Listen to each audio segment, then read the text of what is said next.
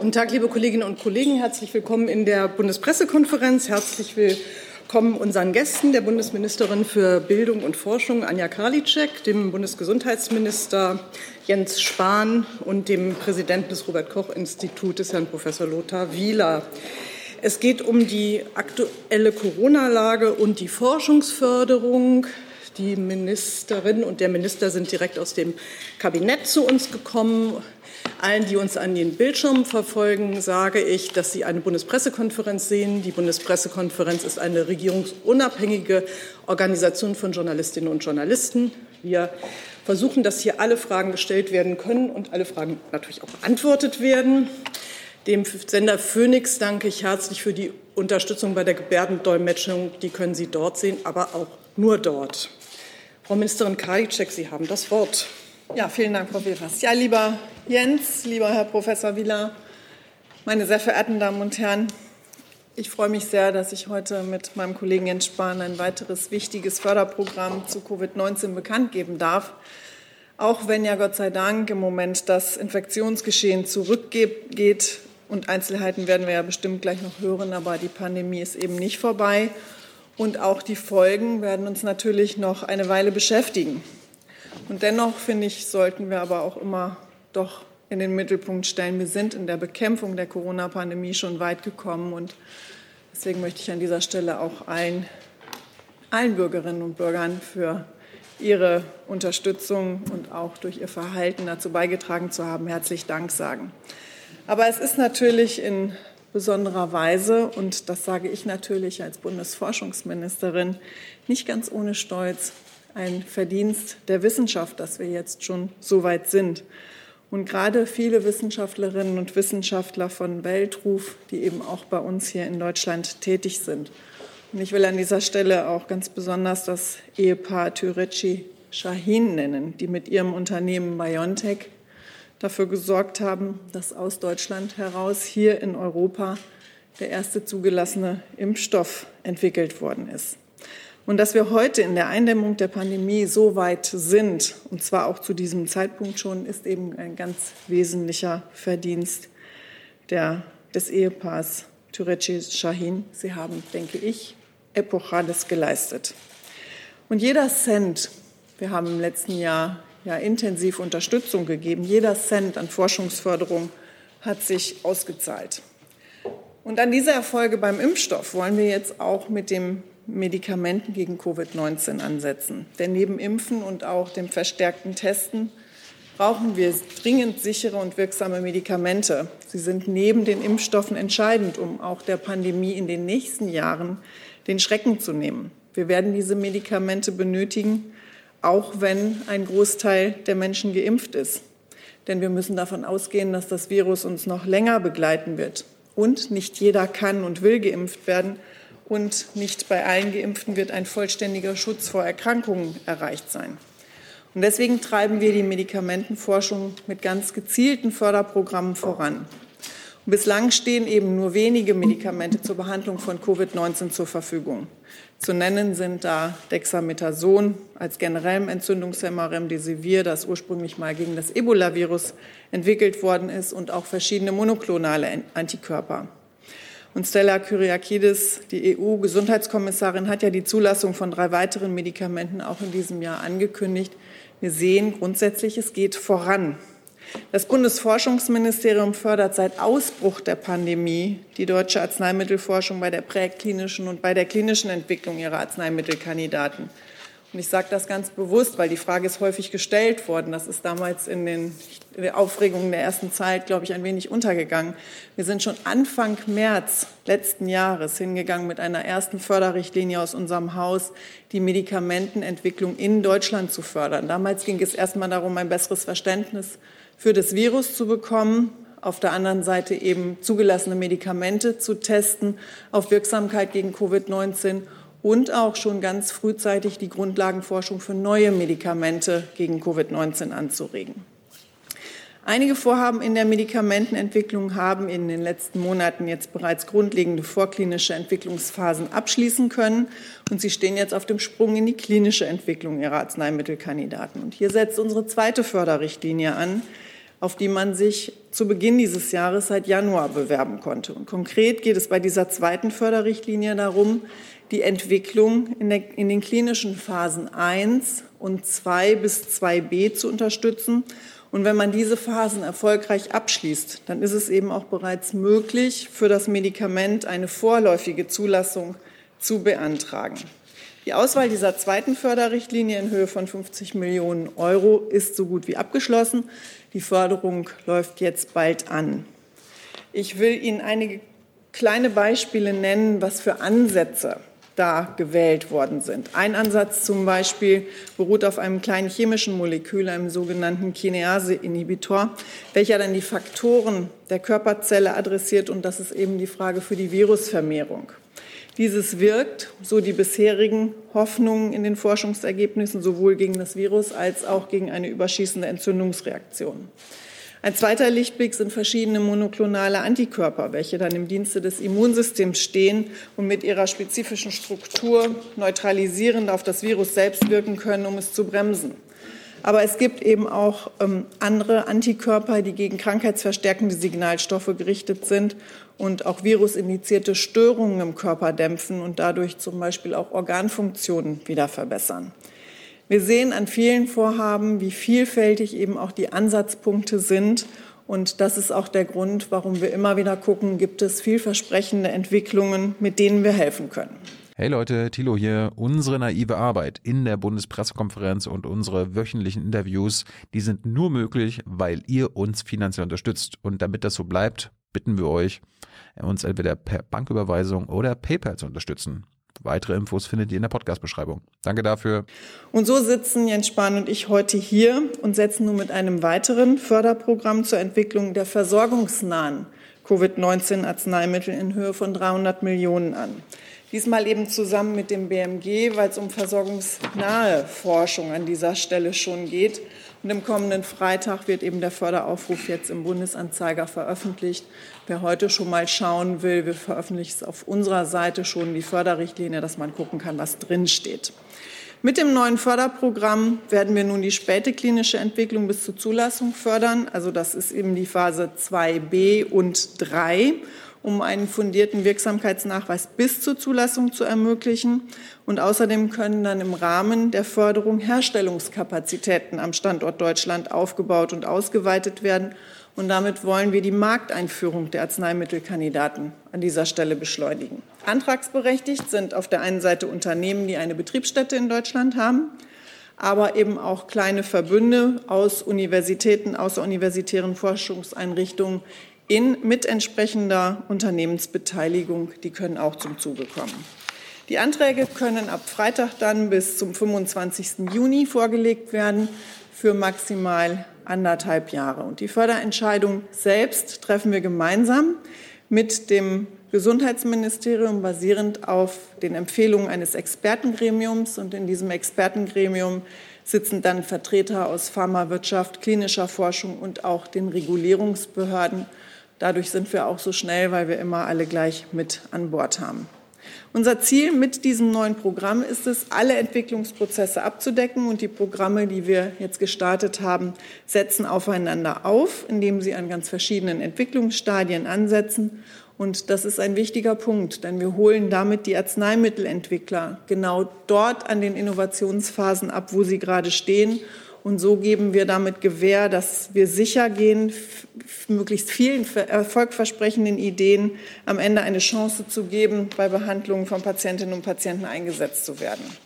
Wir haben aber auch festgestellt, und das ist auch wichtig, dass es eben doch bei manchen noch ein bisschen Zeit braucht, bis sie in die klinische Phase starten können. Und deswegen planen wir auch das Förderprogramm der früheren klinischen Phasen, was wir ja im Januar schon mal aufgelegt haben, in diesem Sommer noch einmal neu aufzulegen, weil wir glauben, dass dann noch weitere vielversprechende Kandidaten so weit sind, dass sie so ein Förderprogramm gut brauchen können. Aber gerade in der späten klinischen Phase, und deswegen sitzen wir heute hier und haben die 300 Millionen im Gepäck, ist eine Förderung wichtig. Denn die Entwicklung von Arzneimitteln ist auf der einen Seite äußerst kostenintensiv und kann häufig und gerade eben von kleineren Unternehmen nicht alleine getragen werden. Im Austausch mit Fachexpertinnen und Fachexperten wurde nämlich gerade an dieser Stelle ein erhöhter Förderbedarf bei der Herstellung versorgungsnaher Arzneimittel deutlich für die Produktion zwischen absehbarer Zulassung und Markteinführung. Der Herstellungsprozess ist komplex und mehrgliedrig und es müssen eben frühzeitig Herstellungskapazitäten aufgebaut werden. Das haben wir ja auch bei den Impfstoffen gesehen, dass das eine Herausforderung ist, so schnell an dieser Stelle so beweglich zu sein.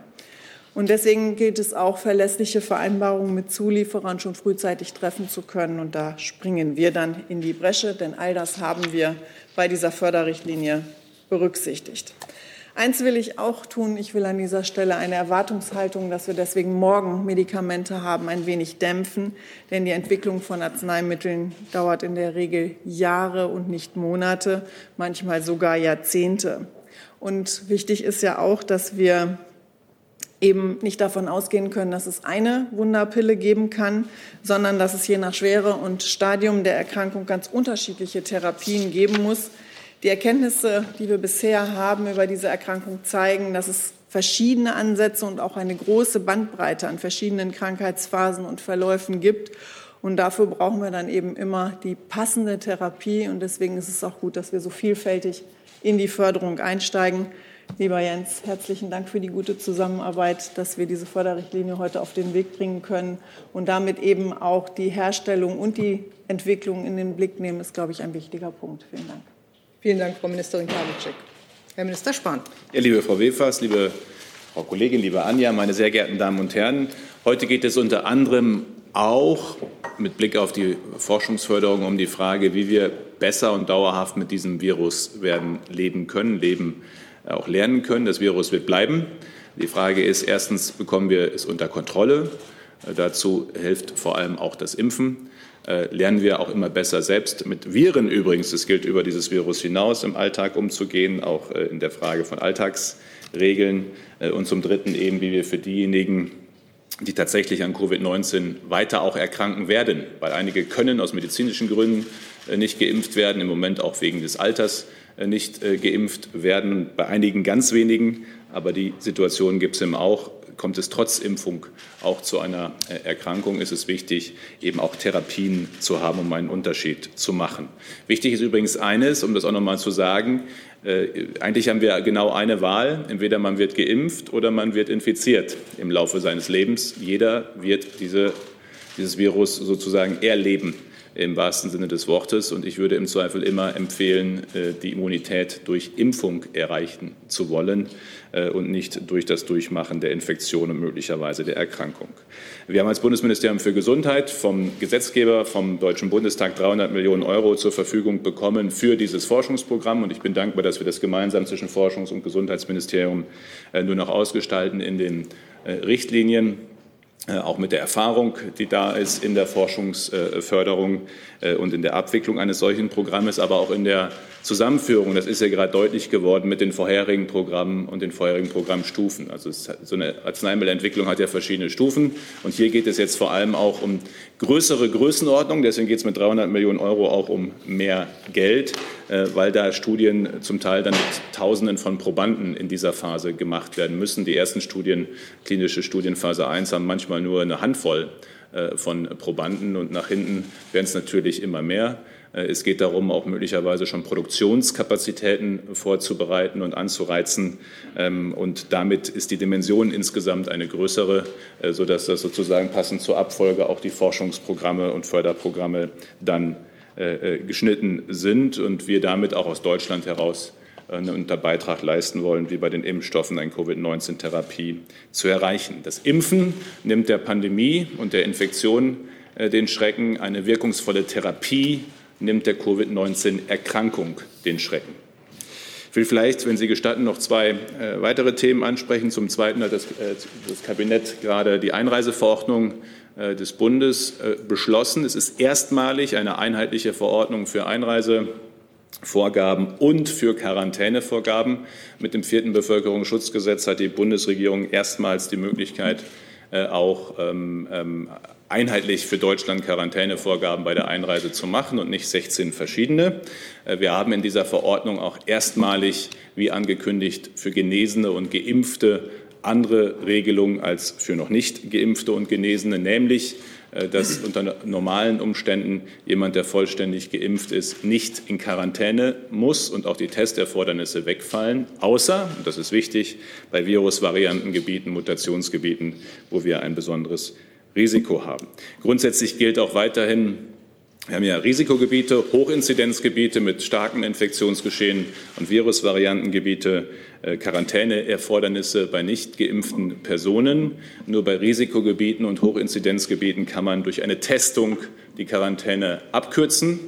Äh, bei Hochrisiko, Hochinzidenzgebieten nach frühestens fünf Tagen, äh, bei Risikogebieten direkt nach Einreise. Und das ist eine wichtige Neuerung bei Risikogebieten, die im Moment nicht selten ein sehr vergleichbares Infektionsgeschehen auch zu unserem eigenen haben kann, direkt nach der Einreise durch eine Negativtestung, die nachgewiesen werden muss, die aktiv äh, nachgewiesen werden äh, muss, äh, die aber auch online hochgeladen werden kann bei der Einreiseanmeldung, äh, die Quarantäne verkürzt werden, was insbesondere auch etwa für manche Eltern, die mit Kindern reisen wollen, wo die Eltern möglicherweise schon geimpft sind, dann für die Kinder auch eine Lösung ist, äh, dann durch Testen die Quarantäne entsprechend zu verkürzen bei Risikogebieten. Zur Lage allgemein ist mir einmal mehr wichtig, gerade in dieser Woche, wo wir alle aus einem Wochenende kommen, nicht in ganz Deutschland, aber doch in weiten Teilen Deutschlands mit gutem Wetter und spürbarer guter Laune und Zuversicht und in ein verlängertes Wochenende gehen äh, mit Christi Himmelfahrt morgen, ähm, dass wir jetzt zuversichtlich sind, dass die gute Laune zurückkehrt, ist ja erstmal gut äh, und die Zuversicht. Aber wir müssen jetzt sehr aufpassen, dass äh, die Zuversicht nicht zu Übermut wird ähm, und dass wir nicht ein zu viel dann jetzt haben an Kontakten und an Lockerungen. Ähm, weil die Frage, wie Juli und August werden, die entscheidet sich nicht heute. Die Inzidenzzahlen von letzter Woche sind nicht entscheidend für die Frage, wie der Sommer wird, sondern das entscheidet sich in den nächsten vier, fünf, sechs Wochen.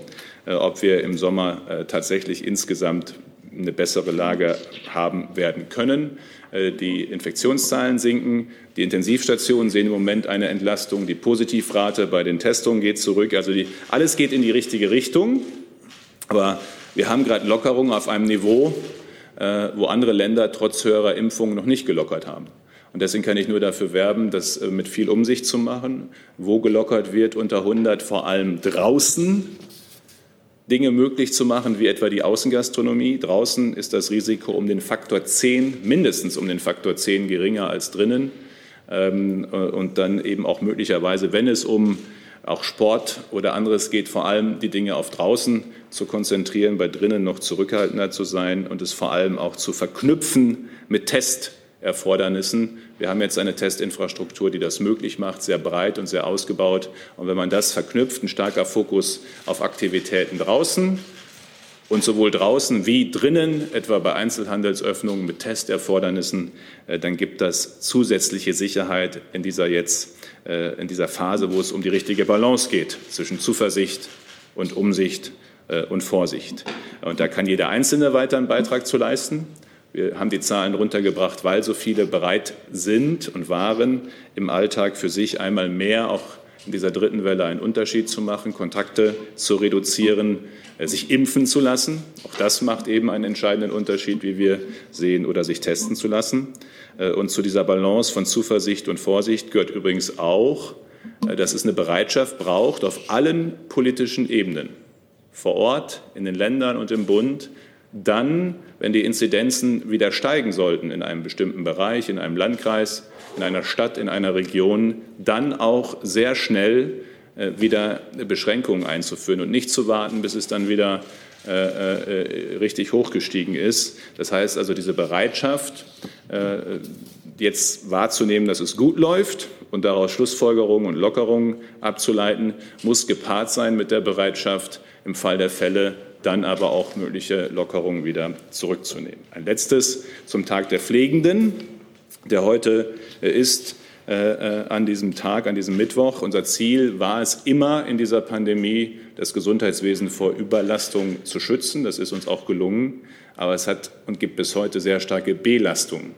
Und die gibt es vor allem auch im Bereich der Pflege für die Pflegekräfte, die aufopferungsvoll und wir haben ja in einer der letzten Pressekonferenzen das auch hier noch mal erlebt, aber auch eindrücklich ja in vielen anderen Berichten äh, von den Intensivstationen aus den Kliniken sich für ihre Patientinnen und Patienten einsetzen, äh, die an vielen Stellen bis an den Rand der Erschöpfung und die Grenzen ihrer Leistungsfähigkeit körperlich und psychisch arbeiten ähm, und das eben auch machen, um gemeinsam mit uns gut durch diese Pandemie zu kommen. Und gerade am Tag der Pflegenden ist, glaube ich, wichtig, sich zu erinnern, äh, aufeinander aufzupassen. Das machen wir für uns, das machen wir für unsere Lieben, das machen wir aber auch, um gerade die Pflegenden zu entlasten und äh, weitere Belastung zu vermeiden.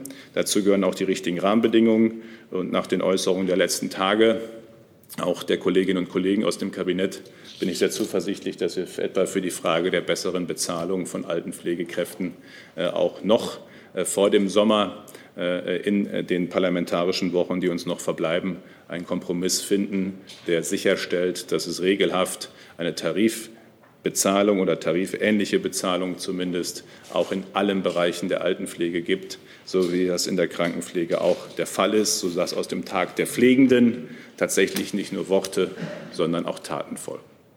Vielen Dank, Herr Minister Spahn. Herr Präsident Wieler. Ja, guten Morgen, meine Damen und Herren. Die Fallzahlen in Deutschland gehen weiter zurück. Momentan liegt die Inzidenz bei 107,8 pro 100.000 Einwohnern. Und die Inzidenzen sinken in allen Altersgruppen und sie sinken auch in allen Bundesländern. Und gleichzeitig werden immer mehr Menschen gegen Covid-19 geimpft. Und ein Drittel der Menschen in Deutschland hat inzwischen mindestens eine Impfdosis erhalten und vollständig geimpft ist etwa einer von zehn, also zehn Prozent. Das sind erfreuliche Entwicklungen. Wir sind auf einem guten Weg. Und bei aller Zuversicht dürfen wir aber eines bitte nicht vergessen. Diese Pandemie ist ja nicht vorbei.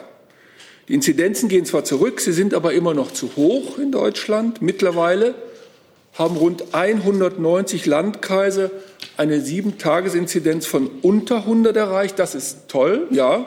Aber die Mehrzahl der Landkreise die restlichen circa 220 liegen eben immer noch über 100.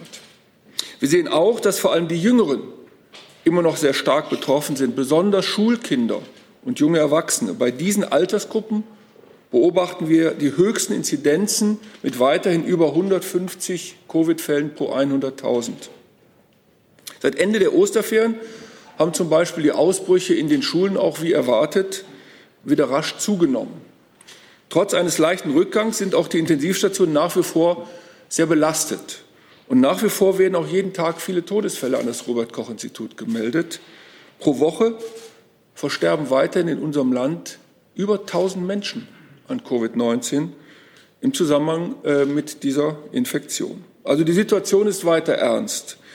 Wenn aber der rückläufige Trend bei den Fallzahlen weiter anhält, wenn wir es gemeinsam schaffen, die Ansteckung weiter zu reduzieren, dann wird sich in den nächsten Wochen hoffentlich auch die Situation auf den Intensivstationen weiter entspannen und auch die Zahl der Todesfälle wird dann hoffentlich zurückgehen. Es dauert ja immer ein paar Wochen, bis die positiven Effekte sich dann auch dort zeigen. Und darum möchte ich meine Bitte wiederholen. Wir haben in den letzten Wochen zusammen wirklich sehr, sehr viel erreicht. Und äh, lassen Sie uns diesen Weg bitte weitergehen und hier auch nicht nachlassen. Dafür müssen wir eben weiter alle diese Werkzeuge benutzen, die wir seit vielen Wochen Ihnen immer wieder vorstellen und die uns zur Pandemie zur Verfügung stehen. Das sind natürlich die Impfungen. Das ist das mächtigste Werkzeug, gar keine Frage. Aber genauso wichtig, Kontakte reduzieren. Abstand halten, Hygieneregeln, Atemmasken, also Mund-Nasenschutz und Lüften, weil wir ja wissen, dass in Innenräumen die Ansteckungsgefahr größer ist, dass die Aerosole verdünnt werden. Bitte nehmen Sie Testangebote wahr. Und bei Erkältungssymptomen bleiben Sie auch bitte zu Hause und wenden sich dann halt an Ihren Arzt. Und ähm, wie gesagt, wir haben jetzt viele Werkzeuge, aber das Mächtigste ist die Impfung. Und im Moment, und das ist der Punkt, reicht die Impfquote alleine eben noch nicht aus, um zu verhindern, dass sich das Virus in der Bevölkerung ausbreitet. Zurzeit sind gut 33 Prozent der Menschen mindestens einmal geimpft und 10 Prozent vollständig geimpft, das sagte ich bereits. Aber bis wir das Virus unter Kontrolle haben, bis wir weitgehend auf Maßnahmen und Regeln verzichten können, muss der Anteil der immunen Menschen in der Bevölkerung entweder durch eine vollständige Impfung Und ich glaube, das ist der bessere Weg, den wählen äh, alle, die es können, hoffe ich. Oder durch eine durchgemachte Impfung, durch eine durchgemachte Infektion plus eine Impfung äh, bei deutlich über 80 Prozent sein. Wir möchten nicht diese 80 Prozent erreichen, dadurch, dass wir uns infizieren mit dem Virus, sondern wir möchten, dass das durch Impfung geschieht. Und wenn wir uns die Daten nach Altersgruppen anschauen, dann sehen wir auch, dass bei den über 80-Jährigen tatsächlich schon mehr als 70 Prozent vollständig geimpft sind. Also sieben von zehn über 80 sind vollständig geimpft, aber drei von zehn eben noch nicht. Und bei den 70 bis 19-Jährigen sind es etwa 10 Prozent, die vollständig geimpft sind. Und bei den 60 bis 69-Jährigen sind es etwa 6 Prozent. Also da ist noch viel Luft nach oben. Da müssen noch sehr viele Menschen geimpft werden. Und bei den unter 59-Jährigen sind es nur rund 5 Prozent, die vollständig geimpft sind. Also um es auf den Punkt zu bringen, das wird noch einige Zeit dauern. Und bis dahin bleiben im Moment die anderen Werkzeuge ganz essentiell. Und darum, ohne sie und äh, wenn wir zu früh öffnen, äh, würde sich das Virus wieder verbreiten. Das ist ganz klar. Das haben wir nun lang genug, oft genug in allen Ländern der Welt und auch in Deutschland gesehen. Also sorgen wir, uns nun dafür, sorgen wir nun dafür, dass auf den letzten Metern nicht noch äh, zu vielen unnötigen Krankheitsfällen kommt, zu schweren Krankheitsfällen, zu Todesfällen und auch zu den Langzeitfolgen. Ich wiederhole das auch immer gerne. Es gibt Long-Covid. Äh, das ist eine Langzeitfolge, die wir noch nicht ganz verstehen, die aber bis zu 10 Prozent etwa nach unserem heutigen Wissen betrifft 10 Prozent. Wir sind in Deutschland ja weit mehr als drei Millionen infiziert, also es ist eine große Zahl. Lassen Sie uns bitte nicht ungeduldig werden und zu viele Schritte auf einmal gehen. Das haben wir in den letzten Wochen zusammen erreicht. Lassen Sie uns diesen Weg konsequent weitergehen. Dankeschön. Vielen Dank, Herr Professor Wieler. Wir haben einen strengen Zeitplan heute hier in der Bundespressekonferenz. Wir haben jetzt eine gute halbe Stunde nur. Ich habe hier schon ungefähr 20 Wortmeldungen vorliegen. Und mein Ehrgeiz wäre es, dass wir die durchkriegen. Und das klappt auch, wenn sich alle kurz und straff fassen. Und ich glaube, das haben wir ja auch schon geschafft in der Vergangenheit. Äh, die erste Frage geht an den Kollegen dort, bitte. Ja, Daniel Pokrake, ARD Hauptstadtstudio, vielen Dank. Ich wollte auf, äh, zum Thema digitaler Impfpass fragen. Ähm, äh, hätte uns ja diese Woche schon helfen können, wenn es einen geben würde. Äh, Herr Spahn, Sie haben das ja schon relativ äh, früh letztes Jahr, äh, das Thema äh, Immunitätsnachweis, in die Diskussion gebracht. Ähm, aber warum ist es denn äh, nicht so gewesen, dass man spätestens mit Beginn der Impfungen wirklich die Entwicklung eines solchen digitalen Impfpasses ähm, angestoßen und realisiert hat, in Auftrag gegeben hat? Na, zuerst einmal ist ja eines wichtig, dass wir nicht einen digitalen Impfpass äh, haben, nur für Deutschland, sondern vernetzt äh, europäisch und weltweit. Und äh, auch da müssen wir jetzt, ja, früher wäre besser, bin ich dafür. Aber jetzt schauen wir doch mal, wo, was wir gerade dabei sind umzusetzen. Wir setzen gerade einen weltweiten Maßstab als Europäische Union. Wir haben uns geeinigt äh, mit Standards, mit Schnittstellen, mit äh, Backends, Gateways, wie das alles technisch heißt, einen digitalen Impfpass zu entwickeln in den europäischen Ländern, der in der ganzen EU funktioniert und kompatibel ist. Und wenn uns das gelingt für die EU, jetzt in den nächsten Wochen, dann werden wir damit im Zweifel einen Weltmaßstab setzen, weil wir die erste Region auf der Welt sind, der das überhaupt gelingt, nicht nur eine nationale Lösung zu haben, sondern eine, die international anschlussfähig ist. Das haben nicht mal die USA, weil wir ja immer schauen, was ist in den USA. Äh, in den USA gibt es teilweise zwischen den Bundesstaaten in vielen Bereichen sehr unterschiedliche Lösungen. Äh, und deswegen haben wir sehr darauf gesetzt, dass es europäisch vernetzt mit europäischen auch einheitlichen Vorgaben diese Entwicklung gibt. Äh, und wenn wir das jetzt richtig machen, werden wir der Benchmark für die Welt. Ich akzeptiere, wenn Sie sagen, das hätte auch ein paar Wochen früher sein können, aber Sie müssen eben auch sehen, äh, die Entwicklung von Apps durch die Bundesrepublik Deutschland ähm, hat sehr hohe Anforderungen an Datenschutz und Datensicherheit. Äh, berechtigterweise. Sie haben bei der Corona-Warn-App nicht bis heute nicht ein Datenschutz und ein Datensicherheitsthema gehabt. Die Corona-Warn-App, ja, die hat auch zwei, drei Wochen länger gedauert als in anderen Ländern. Sie hat bis heute nicht ein Datenschutz und nicht ein Datensicherheitsthema äh, von wirklicher Relevanz gehabt. Ähm, das ist bei anderen Apps anders, die auch sehr in der öffentlichen Diskussion waren.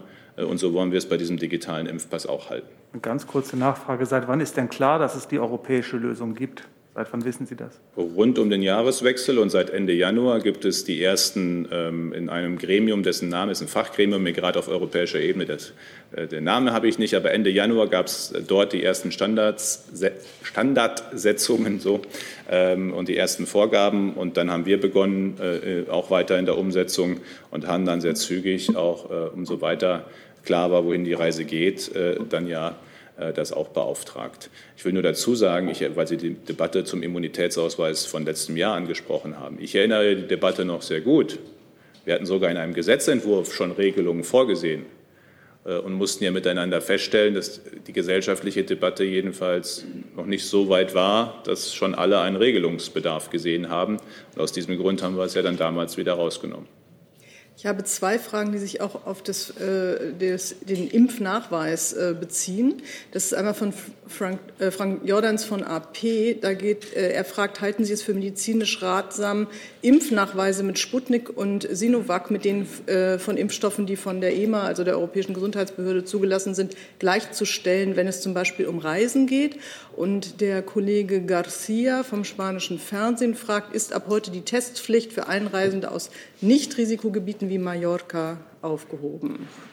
Also zuerst einmal für, und aus Mallorca würde ich sagen, gibt es fast nur sinnvoll den Flugweg, außer man macht es ganz anders. Aber jedenfalls ähm, für Flugreisen gilt generell aus dem Ausland weiterhin die Testpflicht. Die gilt ja egal äh, für die Frage, wie das Gebiet eingestuft ist. Alle Auslands, also aus dem Ausland nach Deutschland kommenden Flugreiseverkehrsteilnehmer müssen ein negatives Testergebnis vor Boarding zeigen. Äh, das bleibt weiterhin gültig. Ähm, und gültig bleibt oder anders, was sich verändert ist, dass bei Risikogebieten, ähm, die entsprechend qualifiziert sind und auf der Seite des Robert-Koch-Instituts haben wir ja Virusvariantengebiete, Hochinzidenzgebiete, Risikogebiete. Äh, bei Risikogebieten nach Einreise durch aktives Nachweisen eines aktuellen Negativtests die Quarantäne verkürzt werden kann. Aber nicht einfach auf eigene Entscheidung, sondern durch aktives Nachweisen eines Negativtests. Ähm, die Frage von Herrn Jordans. Also erst einmal auch unsere Verordnung zur Einreise stellt ab auf in der EU zugelassene Impfstoffe, die, bei denen man von der Quarantäne ausgenommen sein wird. Ähm, die Frage, ob auch andere nicht in der EU zugelassene Impfstoffe gleich qualifiziert sind oder nicht, muss aus meiner Sicht geprüft werden.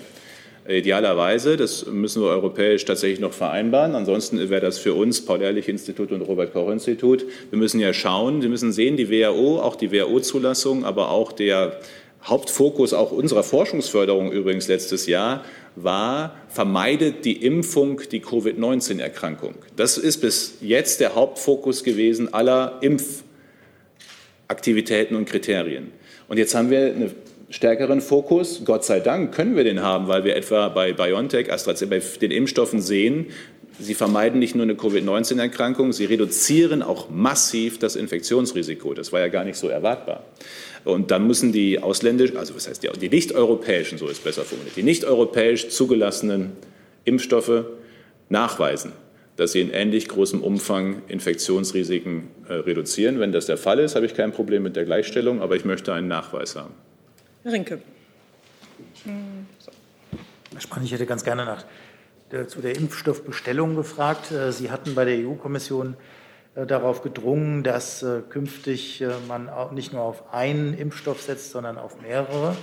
Ich hätte ganz gerne von Ihnen gewusst, weil Sie ja gesagt haben, zwei, zwei mRNA-Impfstoffe, welche das eigentlich sein sollen. Also BioNTech ist schon bestellt. Sollte das zweite dann der deutsche Hersteller CureVac sein oder denken Sie da an einen anderen?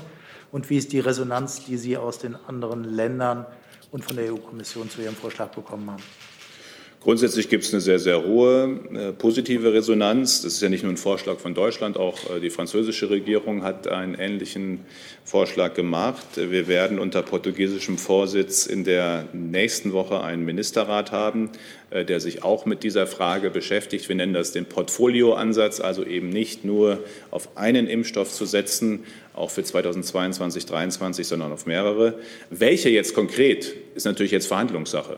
Also äh, ist ja weiterhin die Kommission auch in Gesprächen, in Verhandlungen, auch mit anderen mRNA-Herstellern, wie äh, mit äh, den Herstellern und Entwicklern anderer Technologien. Wir sind übrigens auch noch aktiv in Verhandlungen, also mit wir meine ich jetzt die Europäische Union, mit Novavax, unter anderem auch mit Valneva werden Gespräche geführt. Also es gibt durchaus ja noch zusätzliche Impfstoffhersteller und Entwickler, übrigens auch mit nochmal ganz neuen Technologien, etwa proteinbasiert oder Totimpfstoffe, die bis jetzt noch gar nicht im Portfolio sind. Und ich finde einfach sehr wichtig, so sehr ich auch von hoher Zuversicht und Freude darüber bin, was BioNTech Pfizer entwickelt haben, und ich sehr dankbar dafür bin, dass wir diesen großen 1,8 Milliarden äh, Dosen Vertrag haben für 22, 23 Mutationen, Kinderimpfstoff, alles mit berücksichtigt. So wichtig finde ich es doch gleichzeitig auch, dass wir nicht nur auf äh, einen setzen.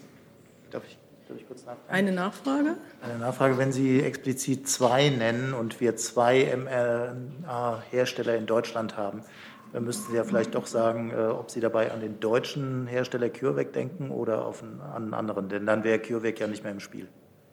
Nee, ist ja gar nicht. Der, also mal, erstmal hat CureVac bis hierhin noch gar keine Zulassung.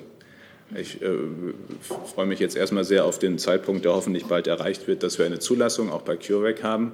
Ähm, und dann ist es wirklich eine Verhandlungssache, weil es geht ja nicht darum, irgendwie einen Vertrag zu schließen. Was uns sehr wichtig war, auch nach den Erfahrungen des letzten Jahres, ist, äh, dass die Frage der genauen Lieferdaten, der Abfolge, der Vertragsstrafen bei nicht rechtzeitiger Lieferung, der Frage, wie ist das mit mutationsangepassten Impfstoffen, die Frage, wie ist das mit der Dosierung bei Kinderimpfstoffen, dass wir also in einem solchen Vertrag all die Parameter, die wichtig sind, schon von vornherein noch klarer geregelt haben, als das im letzten Sommer war. Und dann liegt es ja auch an den Herstellern, ob sie bereit sind, sich darauf einzulassen. Bei mRNA-Herstellern fallen mir allerdings Stantepede, gerade nur drei ein, Moderna, CureVac und äh, BioNTech. Äh, eine Frage von Patrick Holstein zu diesem Thema von Apotheke ad hoc. Wie bewerten Sie es, dass die EU komplett auf BioNTech setzt, also vor der Zulassung von CureVac, das ja preiswerter ist und diese 1,8 Milliarden Dosen bestellt hat? Hält der Bund Milliarden? Hält der Bund steht hier, hält der Bund an der Beteiligung an CureVac fest, beziehungsweise war dies ein Fehler? Also zuerst einmal ähm, sage ich noch einmal, ich finde es sehr gut und sehr wichtig, dass dieser Vertrag mit BioNTech Pfizer jetzt auch frühzeitig geschlossen ist, weil er ein Volumen erstens sichert für uns 2022, 2023, für alles, was noch kommen kann, weil er gleichzeitig auch ein Signal ist an die Forscher, weiter zu forschen, etwa mit Blick auf Mutationen ähm, weil er drittens auch den Standort Deutschland stärkt. Das ist ein Nebenaspekt, aber einer, den ein als deutscher Minister ja durchaus auch erfreuen äh, darf. Aber wir haben immer gesagt, und so seht das auch die Kommission wie auch äh, die Mitgliedstaaten, wir setzen nicht nur auf einen Vertragspartner und die weiteren Verhandlungen finden jetzt statt. Was die Beteiligung des Bundes an CureVac angeht, dürfte das bis jetzt eine der mehrwertsteigernden Beteiligungen gewesen sein im Vergleich zu anderen Beteiligungen, die es in anderen Krisen gegeben äh, hat in den letzten zehn Jahren. Ähm, das ist aber nur ein Aspekt an der Stelle. Entscheidend ist natürlich auch ähm, die Zulassung die Qualität des Produktes, die weitere Forschung. Mir ist wichtig, dass wir mit CureVac BioNTech, das machen wir ja auch in der Taskforce Impfstoffproduktion äh, und anderen äh, IDT, und vielen anderen übrigens, jetzt habe ich angefangen, es gibt ganz viele Impfstoffhersteller und Vorstufenproduzenten in Deutschland, dass wir mit denen darüber reden, wie wir Kapazitäten aufbauen und vorhalten, auch über die Pandemie hinaus. Dass wir so wie bei Elektrizität, bei Strom, Reservekapazitäten haben, auch bezahlen ähm, und dann im Fall der Fälle ganz schnell hochfahren können. Und dafür werden wir Partner finden müssen, aus meiner Sicht, die Produktion in Deutschland haben. Herr Feldhoff. Herr Minister, zwei Fragen. Die erste Frage nochmal zurück zu dem digitalen Impfpass. Sie wissen Sie schon, Herr Feldhoff, dass wir hier die Regel haben, eine Frage, eine Nachfrage. Ich würde gerne zwei Fragen. Ich frage natürlich eine Frage, ist okay. Äh, können Sie denn heute schon sagen, wann der digitale Impfpass jetzt an den Start geht? Genau, also ein Datum sagen. Soll ja wohl ein Pilotprojekt in Thüringen geben, das heute startet, und eins das in Brandenburg, das sich schon wieder verzögert. Droht da nicht schon wieder so eine Art Flickenteppich? Wir starten in der zweiten Hälfte des zweiten Quartals. Die zweite Hälfte des zweiten Quartals fängt nächste Woche an und endet Ende Juni. Äh, und äh, ich kann Ihnen das jetzt auf einen Tag nicht sagen, weil das ist bei digitalen Projekten und Entwicklungen so. dass nicht zuletzt durch die Modellprojekte, die es ja auch geben soll und die Testregionen oder Tests, die gemacht werden, sich ja immer Erkenntnisse ergeben können, die noch mal ein paar Tage Überarbeitung brauchen. Deswegen sehen wir, sehen wir nach, dass ich noch kein Datum Ihnen nennen kann. Aber wir wissen, von welcher wichtigen Bedeutung das für viele ist, die das gerne digital dokumentieren möchten, sind mit Hochdruck dran. Aber ich möchte schon eins dazu sagen, weil ich jetzt irgendwo sinngemäß sah, äh, dass einige sagten, jetzt können wir wieder nicht reisen, weil der digitale Pass nicht da ist. Mit Verlaub, äh, das ist natürlich nicht so. Ähm, denn mit dem Papiernachweis sind die Dinge, das übrigens der gelbe Impfpass ist internationaler WHO-Standard, äh, sind die Dinge genauso möglich. Aber natürlich ist es im Jahr 2021 im Zweifel schöner, nicht Papier mit sich rumtragen zu müssen. Aber die Frage, was man kann, hängt nicht von digital oder analog ab. Dann geht es weiter mit Herrn Reitschüster. Alle, die jetzt noch Fragen hier online senden, äh, mache ich wenig Hoffnung, dass sie noch drankommen. Ich tue aber mein Bestes. Herr Spahn, Reitschüster. Kinderärzte warnen vor einer äh, Notfall, Notzulassung der Impfung für äh, Kinder. Sie sagen auch, man müsse aufpassen, dass man die Kinder nicht dafür impft, um die Erwachsenen zu schützen, weil das Risiko bei Kindern ja nicht so äh, groß ist. Wie stehen Sie dazu und wie sind die Pläne gegebenenfalls bei einer Notfallzulassung? Danke. Ähm, übrigens, äh, die europäische Lösung äh, kam mir gerade wieder, wurde äh, auf einem Europäischen Rat sogar im Januar beschlossen und war der Startpunkt. Was die Frage Kinder, Jugendliche angeht, gibt es ja wieder zwei verschiedene oder drei verschiedene Aspekte. Das erste ist die Frage der Zulassung. Und BioNTech Pfizer haben für die Europäische Union eine Zulassung beantragt, die keine Notfallzulassung wird, sondern wenn dann die Zulassungs Zulassung, wie wir sie jetzt schon kennen. Das, wir haben einen unterschiedlichen Ansatz als die Vereinigten Staaten in der Frage der Zulassung. Wenn es eine Zulassung geben sollte, wo wir Stand heute, denke ich, optimistisch sein können, aber man weiß nie, ähm, dann wird es ein Interesse an dieser Impfung geben bei 12- bis 18-Jährigen wie bei äh, den Eltern. Am Ende ist es ja eine freiwillige Entscheidung. Eine freiwillige Entscheidung der Eltern oder ab einem bestimmten Alter auch der Jugendlichen selbst. Ähm, ob sie sich impfen lassen wollen oder nicht. Äh, und dann auch eine Entscheidung, die man ja gemeinsam mit dem impfenden Arzt trifft. Das gilt aber für jede Impfung, egal ob ich 16 bin oder 60. Das ist eine individuelle Entscheidung, ob, und das ist eine Entscheidung mit dem Arzt, ähm, wann und wie. Ähm, hinzu kann kommen eine Empfehlung der Ständigen Impfkommission, zum Beispiel, wann sie besonders angezeigt ist. Aber die Zulassung äh, ist ja davon unberührt. Das sind zwei verschiedene Aspekte. Äh, und ich nehme jedenfalls wahr, ich glaube, äh, so ist die Debatte auch mit Blick auf Schulen. Es geht übrigens hier nicht um Urlaub, wie ich heute Morgen gelesen habe. Es geht darum, dass wir in einer Pandemie sind. Das ist der Punkt. Und in einer Pandemie es um die Frage geht, ja, wie ist der individuelle Schutz, aber natürlich auch, wie ist der Gruppenschutz. Äh, und beide Argumente eine Rolle spielen in der, äh, in der Abwägung. Äh, und wir gerade in dieser Pandemie erlebt haben, wie hart es ist für Kinder wie für Eltern, wenn Schule und die Aktivitäten miteinander nicht so stattfinden können, weil die Schule vor allem ein Risiko für die Älteren ist. Nämlich dadurch, dass in einer Drehscheibe sozusagen die Viren dann in alle Familien getragen werden. Ähm, und all diese Aspekte spielen eine Rolle. Mir ist nur eins wichtig, es bleibt natürlich unbedingt bei einer freiwilligen Impfung. Das ist eine Entscheidung der Eltern mit den Kindern und den Ärzten. Äh, wenn es eine entsprechende Zulassung gibt und entsprechende Empfehlungen zum Impfen fließen dann damit ein. Aber die Entscheidung bleibt trotzdem bei den Eltern und den Kindern. Eine Zusatzfrage? Sehr viele Eltern haben Angst, dass es nicht bei dieser Freiwilligkeit bleibt. Sie sagen, auch bei den Erwachsenen gäbe es einen hohen indirekten Impfdruck. Und die, der Ärztetag hat ja schon gesagt, Bildung nur noch bei Impfung garantiert von Kindern. Wie können Sie den Eltern diese Angst nehmen? Indem ich sage, dass es keine verpflichtende Impfung geben wird. Frau Kalitschek. Ich würde das gerne noch einmal unter einem Punkt ergänzen. Wir kriegen jetzt dann hoffentlich bald Impf, die Impfmöglichkeit für 12- bis 15-Jährige. Und wir wissen, dass die Studien für die kleineren noch länger dauern. Und auch unter diesem Gesichtspunkt möchte ich sehr dafür werben. Denn ein wichtiger Punkt ist ja, dass er auch weitgehend vor Infektionen schützt. Und da natürlich die älteren Kinder dann häufig auch noch jüngere Geschwister haben, ist das in Griff kriegen einer Pandemie natürlich gerade dort gegeben oder ist viel schwieriger, wenn eben wenig junge Menschen sich impfen lassen. Also je mehr Menschen sich impfen lassen, je besser schützen wir die, die wir auch noch nicht impfen können. Und das ist natürlich für die Frage, wie viel Schulbetrieb ist denn unter ganz normalen Bedingungen oder unter relativ normalen Bedingungen ab dem Herbst möglich, ein ganz, ganz wesentlicher Punkt.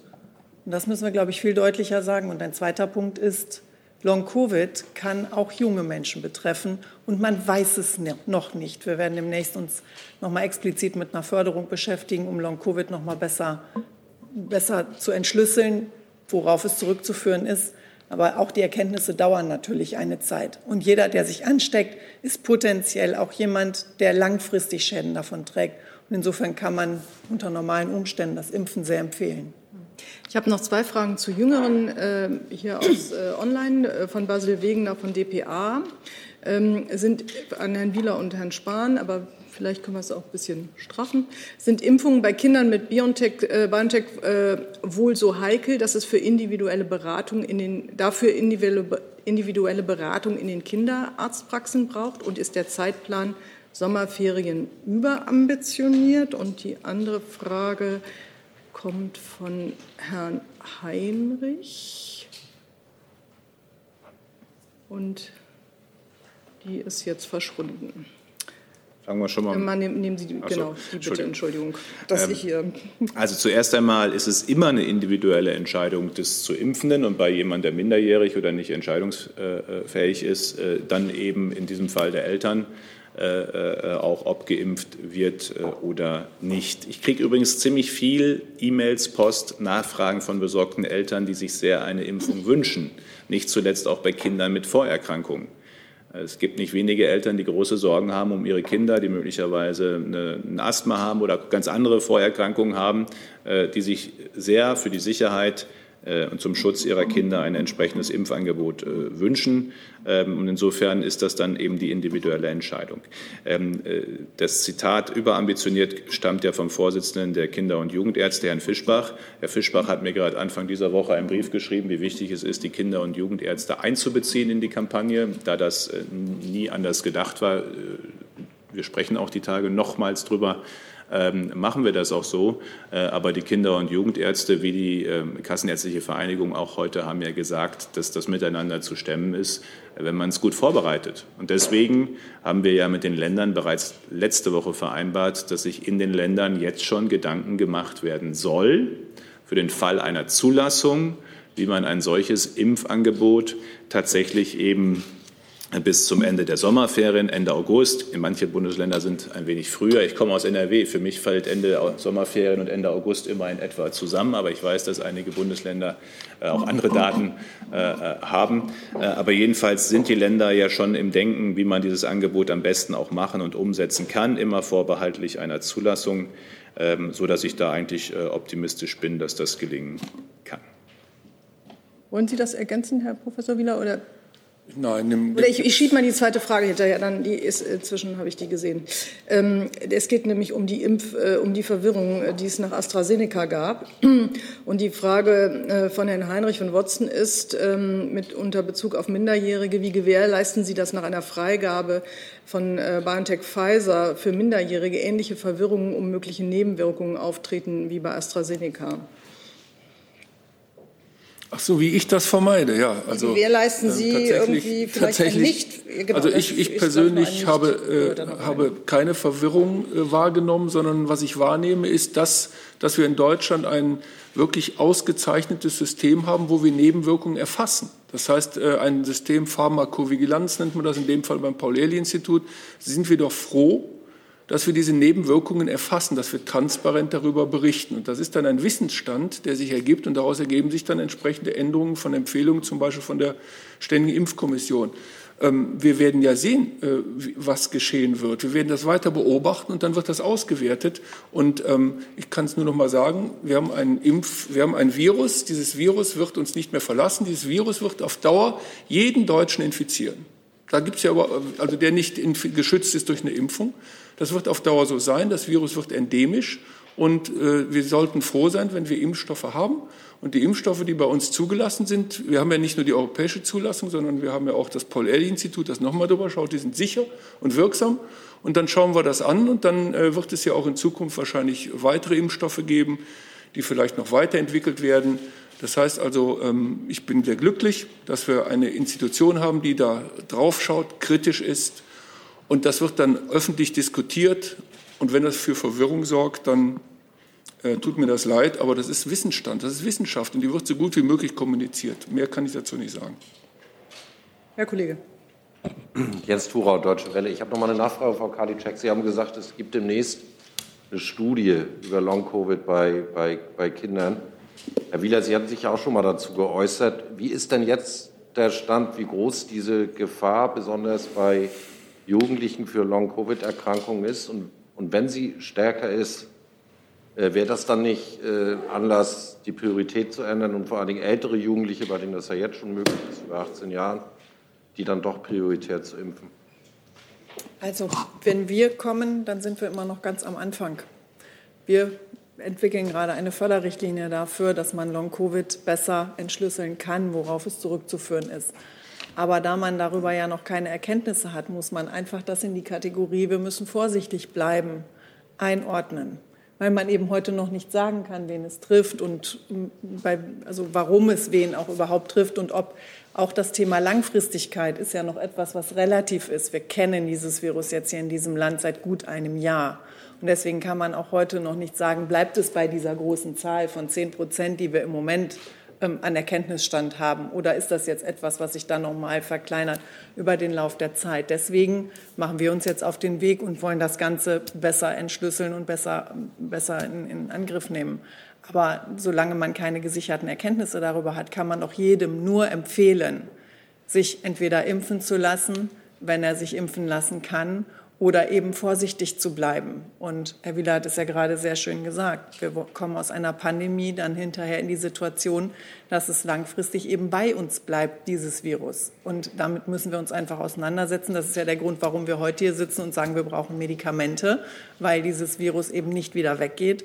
Aber eben im Moment kann man nur jedem empfehlen, vorsichtig zu bleiben. Jede Ansteckung birgt eben potenziell das Risiko, dass man eben langfristige Schäden davon trägt. Und die sind ja eben sehr unterschiedlich. Bei manchen ist das, ich sag mal, irgendeine Organkrankheit, die sich dann dadurch ergibt. Und bei anderen ist es eben auch diese, diese wie heißt sie, diese Schlafkrankheit? Äh, Erschöpfung. Ja, genau, diese, diese, ne, das, und das ist etwas, was natürlich lebensbeeinträchtigend wirken kann. Es gibt äh, noch dazu eine Frage von äh, Polunia Fiaus von RTV Slowenien. Sie fragt nach dem Re Rehabilitationszentrum. Äh, in Mecklenburg-Vorpommern gibt es eins, wo solche Patienten betreut wird. Planen Sie in naher Zukunft weitere Zentren zu eröffnen? Also generell haben die Rehabilitationseinrichtungen, nicht alle, aber viele in Deutschland sich auch auf äh, Covid-19-Patienten eingestellt. Ähm, äh, ich war selbst in August in Ostwestfalen. Da gibt es so viele mit Bad. Ich glaube, es war Bad Lippspringe. Aber jedenfalls in, äh, also Kurorte ähm, äh, und Reha-Orte. Äh, es gibt viele Reha-Einrichtungen, nicht nur in Mecklenburg-Vorpommern. Ich habe das nämlich noch sehr eindrucksvoll, deswegen kam ich da gerade vor Augen, wie ich da zu Besuch war. Mit, Übrigens noch zehn mit, Fragen. Mit, ich mache schnell mit Patienten gesprochen habe und einer war 60 Tage unter Beatmung und sagte mir, äh, eins weiß ich, Herr Spahn, ich werde nie wieder so ein Leben leben können wie vorher, weil diese bleibenden Schäden äh, da sind. Und dafür die Reha-Maßnahmen zu entwickeln, passt genau auf diese Erkrankung. Das passiert äh, in den Reha-Einrichtungen mit der Wissenschaft. Äh, und das tut es in Mecklenburg-Vorpommern, aber nicht nur. Danke. Herr Jessen.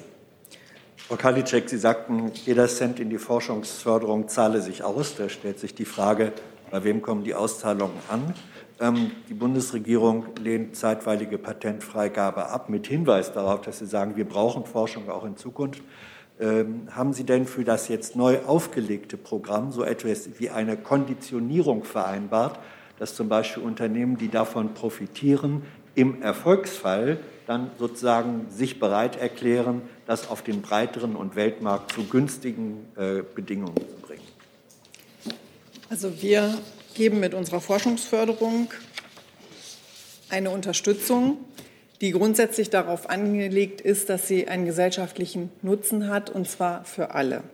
So, und dann ist ja die Frage, wie geht man damit um? Und ich will vielleicht noch drei Sätze zu der Frage Patent sagen.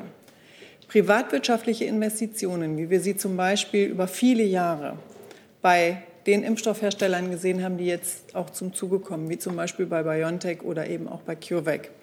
Wenn wir diese Sicherheit zukünftig nicht geben, dass wir dann eben auch die Patente, ähm, dass wir, dass wir an diesen Patenten festhalten und dass wir eben damit Vertrauen und Sicherheit für privatwirtschaftliche Hochrisikoinvestitionen geben, dann werden sie nicht stattfinden. Und es gibt ein gutes Beispiel, wo dann überhaupt keine Forschung gerade in diesem Medikamentenbereich stattgefunden hat, weil es keine solche Patent oder keine Sicherheit für Patente gab. Das ist das Land Italien. Die haben viele, viele Jahre nur Generika hergestellt. Und jetzt sind seit einigen Jahren gibt es eben auch diese Sicherheit für Patente und diesen Schutz. Und seitdem entwickelt sich auch in dem Land eine Community, die sich eben mit der Entwicklung und der Forschung von Medikamenten und eben auch Impfstoffen beschäftigt. Und da sieht man, wie wichtig das ist, dass man auf der einen Seite stabile Rahmenbedingungen und Sicherheit gibt, gerade eben dann auch bei der Frage um die Patente. Auf der anderen Seite ist es natürlich wahr, wenn es eben ein Allgemeingut werden soll. Und dann muss man aber von vornherein eben das auch ein Stück weit mehr in staatliche Hände nehmen. Und weil wir eben das Problem haben, dass wir in Deutschland viel Grundlagenforschung betreiben, aber häufig doch über dieses, man nennt das Tal des Todes, nicht wegkommen. Dass wir in diesem Bereich sagen, ja, da wollen wir zukünftig mehr tun. Das gilt eben auch für die Frage von Antibiotikaresistenzen. Auch da, das ist am Ende ja etwas, was sich privatwirtschaftlich nicht lohnen will, wenn es um ein Reserveantibiotika geht. Und das sind Fragestellungen, denen werden wir uns in Zukunft mit der Europäischen Union über, die, ähm, über eine Förderagentur nähern. Und in dieser Förderagentur legen wir dann natürlich auch fest, unter was für Konditionen dann eben auch die, diese Entwicklungspotenziale dann genutzt werden können. Aber wenn wir heute in etwas eingreifen aus der Vergangenheit, zerstören wir damit Vertrauen und damit im Grunde einen ganzen Markt, der sich heute sehr, sehr gut entwickelt. Dass wir heute so schnell an einen Impfstoff gekommen sind, hat damit zu tun, dass eben über viele Jahre diese Entwicklung auch aus der Privatwirtschaft gefördert worden ist. Und stabile Rahmenbedingungen sind gerade bei Hochrisikoinvestitionen etwas, was lebensnotwendig ist, um da wirklich auch am Ball zu bleiben. Nachfrage. Ähm, der Mechanismus, den Sie als gefährlichen beschrieben haben, der hat sich aber bei der zeitweiligen Freigabe der Patente für AIDS-Medikamente in dieser Gefahr nicht bestätigt. Die wurden zeitweilig freigegeben.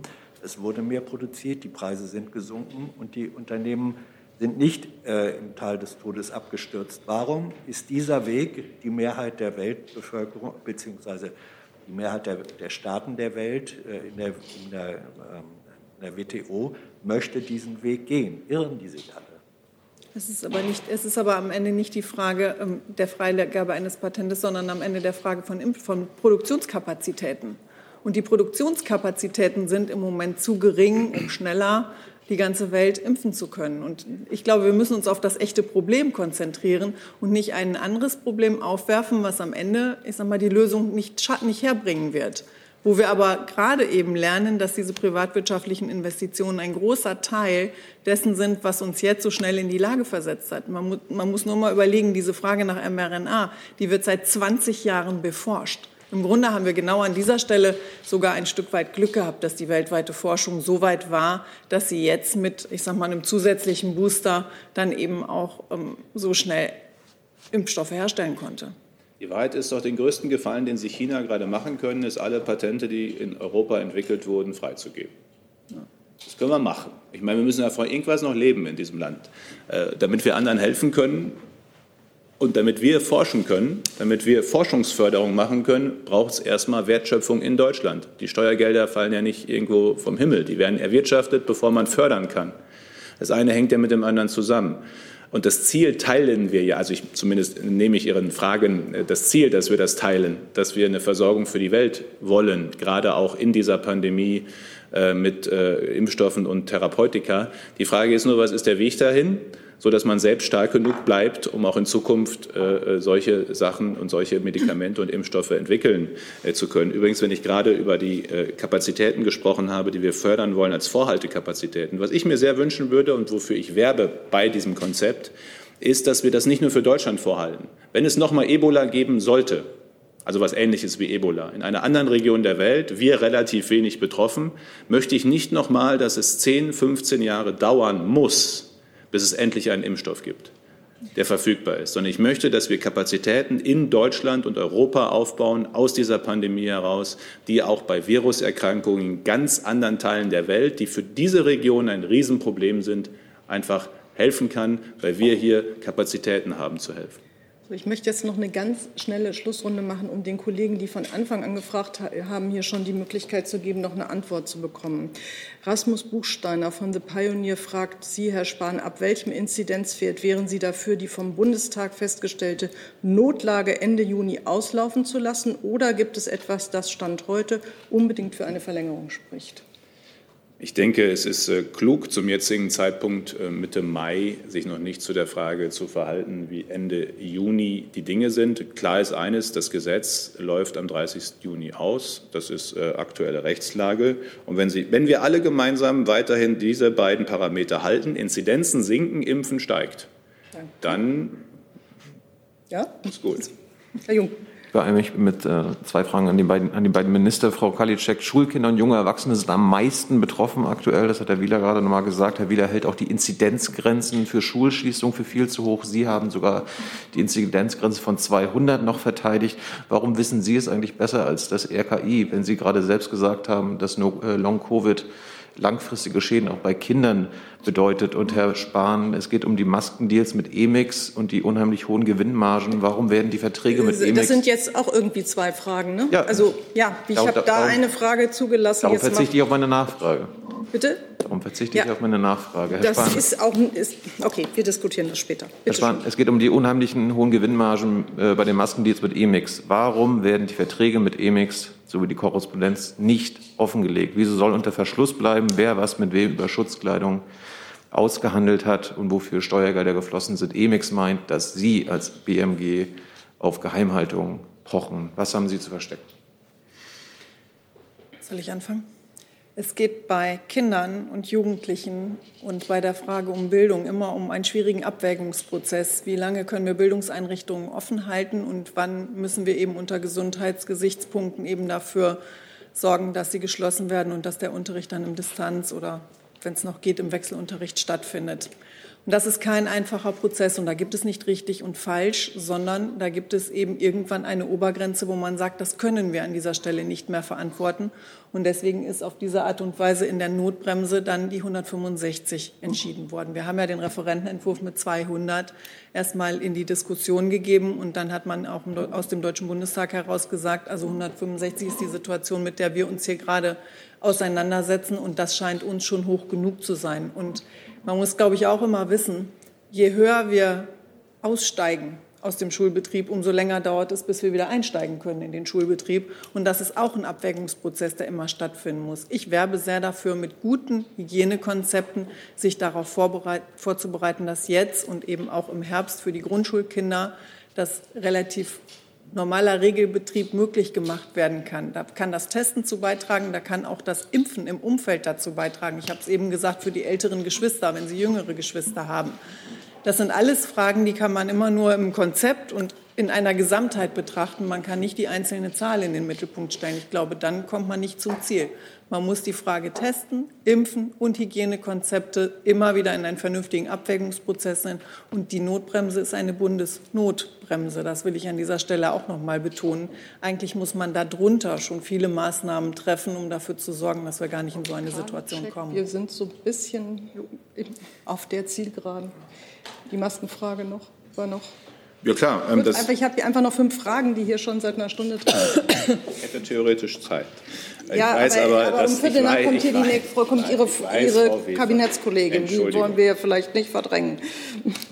Ähm, also, das erste, äh, das erste äh, zu der Frage ähm, oder generell. Es war Wild West vor 14 Monaten. Und ähm, ich bin selbst, also es hat ja zwei Dimensionen, eine moralische und eine rechtliche. Ähm, und das Ausmaß von Margen und Zwischengewinnen, die wir ja jetzt sozusagen, deren wir gewahr werden, die wir äh, jetzt nach und nach sehen können, ähm, die finde ich, haben eine moralische Dimension, die ich schwer akzeptabel finde. Ähm, da wurde in einer Notlage, und zwar in einer weltweiten Notlage, und zwar auch nicht nur von einem Unternehmen, wenn wir jetzt mal ehrlich sind. Ich meine, warum haben Unternehmen, die vorher noch nie in ihrem Leben irgendwas mit Masken zu tun hatten, auf einmal angefangen, sich mit Masken zu beschäftigen? Weil Wild West war und weil Goldgräberstimmung war und alle irgendwie das Gefühl hatten, äh, wir können jetzt die Notsituation, die das Gesundheitswesen hat in ganz Europa und auf der ganzen Welt und die Notsituation, die die verantwortliche Politik hat, dafür zu sorgen, dass es Masken und Schutzausrüstung gibt, ausnutzen mit Margen, äh, die ich jedenfalls unanständig finde. So, das ist die moralische Dimension. Die andere ist die rechtliche. Es gibt geschlossene Verträge, ähm, die wir in der damaligen Situation unter den damaligen Umständen in schweren Zeiten der Not geschlossen haben und die in diesem konkreten Fall, den Sie angesprochen haben, sogar noch im Rechtsstreit sind. Und in Phasen, wo wir noch im Rechtsstreit sind, schon zum Schutz unserer Rechtsposition, legen wir die Verträge nicht offen, weil wir erstmal gerne den Rechtsstreit gewinnen wollen. Hey Leute, hier sind Thilo und Tyler. Jung Naiv gibt es ja nur durch eure Unterstützung. Hier gibt es keine Werbung, außer für uns selbst. Das sagst du jetzt auch schon ein paar Jahre, ne? Ja. Aber man muss ja Aber mal wieder darauf hinweisen. Halt, ne? Stimmt halt. Ne? Und ihr könnt uns per Banküberweisung unterstützen oder PayPal. Und wie ihr das alles machen könnt, findet ihr in der Podcast-Beschreibung. Jetzt habe ich noch eine letzte Frage, die ich rangehen kann. Und dann äh, müssen wir umbauen. Äh, Herr Wieler, haben Sie Sorge, dass sich die dritte Welle wieder aufschaukelt? fragt Herr Wegner von DPA. Also ähm, habe, also wenn wir weiter uns so verhalten, wenn wir weiter so vernünftig bleiben, dann können wir das natürlich unterbinden. Aber ich kann immer nur wieder da ganz klar sagen, dass es eben nur gelingt, wenn wir weiter ähm, alle mitspielen. Ähm, geht es ums Impfen, da geht es um die Hygieneregeln. Wir können es vermeiden ähm, und wir müssen viele Menschen impfen, insbesondere damit wir im Ende des Jahres oder am Ende des Sommers, im Herbst eben nicht wieder steigende Fallzahlen haben. Aber das gelingt eben nur, wenn wir weiter verstehen, dass das Virus unterwegs ist und es immer noch genug Vulnerable gibt, die das Virus infizieren können. Ich habe momentan überhaupt keine Sorge. Äh, ich hoffe aber auch, dass ich bis Ende des Jahres auch keine Sorge mehr habe. Aber das hängt ja immer davon ab, was passiert und wie vor allen Dingen wir selber das Problem in den Griff nehmen. Lassen Sie uns bitte nicht verniedlichen und wenn ich Diskussionen höre, etwa, dass man sich lieber vier Wochen früher impft äh, und da zum Beispiel auf einen großen Impfschutz verzichtet, nur um vielleicht früher in den Biergarten gehen zu können oder in Urlaub zu fahren, dann trägt das nicht dazu bei, dass wir den Impfschutz erhöhen. Also wir müssen schon, sollten immer, finde ich, äh, vor Augen haben, was im letzten Jahr geschehen ist. Bitte lassen Sie uns nicht vergessen, wie viele Menschen das ihr Leben verloren haben wegen dieser Krankheit. Und bitte lassen Sie uns nicht vergessen, dass die wichtigste Maßnahme ist die Prävention, sich nicht anzustecken. Das können wir. Wir wissen alles, was wir dazu tun können, um das, damit das nicht geschieht. Lassen Sie uns einfach weitermachen. Vielen Dank. Ich bitte alle Kollegen, die hier jetzt nicht zu Wort gekommen sind, aus dem uns online zugeschaut haben, um Nachsicht, dass die Fragen jetzt äh, leider nicht zu äh, Wort gekommen sind. Äh, wir sehen uns hier in sieben Minuten wieder zur Novelle des Klimaschutzgesetzes. Ich danke unseren Gästen, dass sie gekommen sind. Ja, ich habe hier alles ausgedehnt, was geht.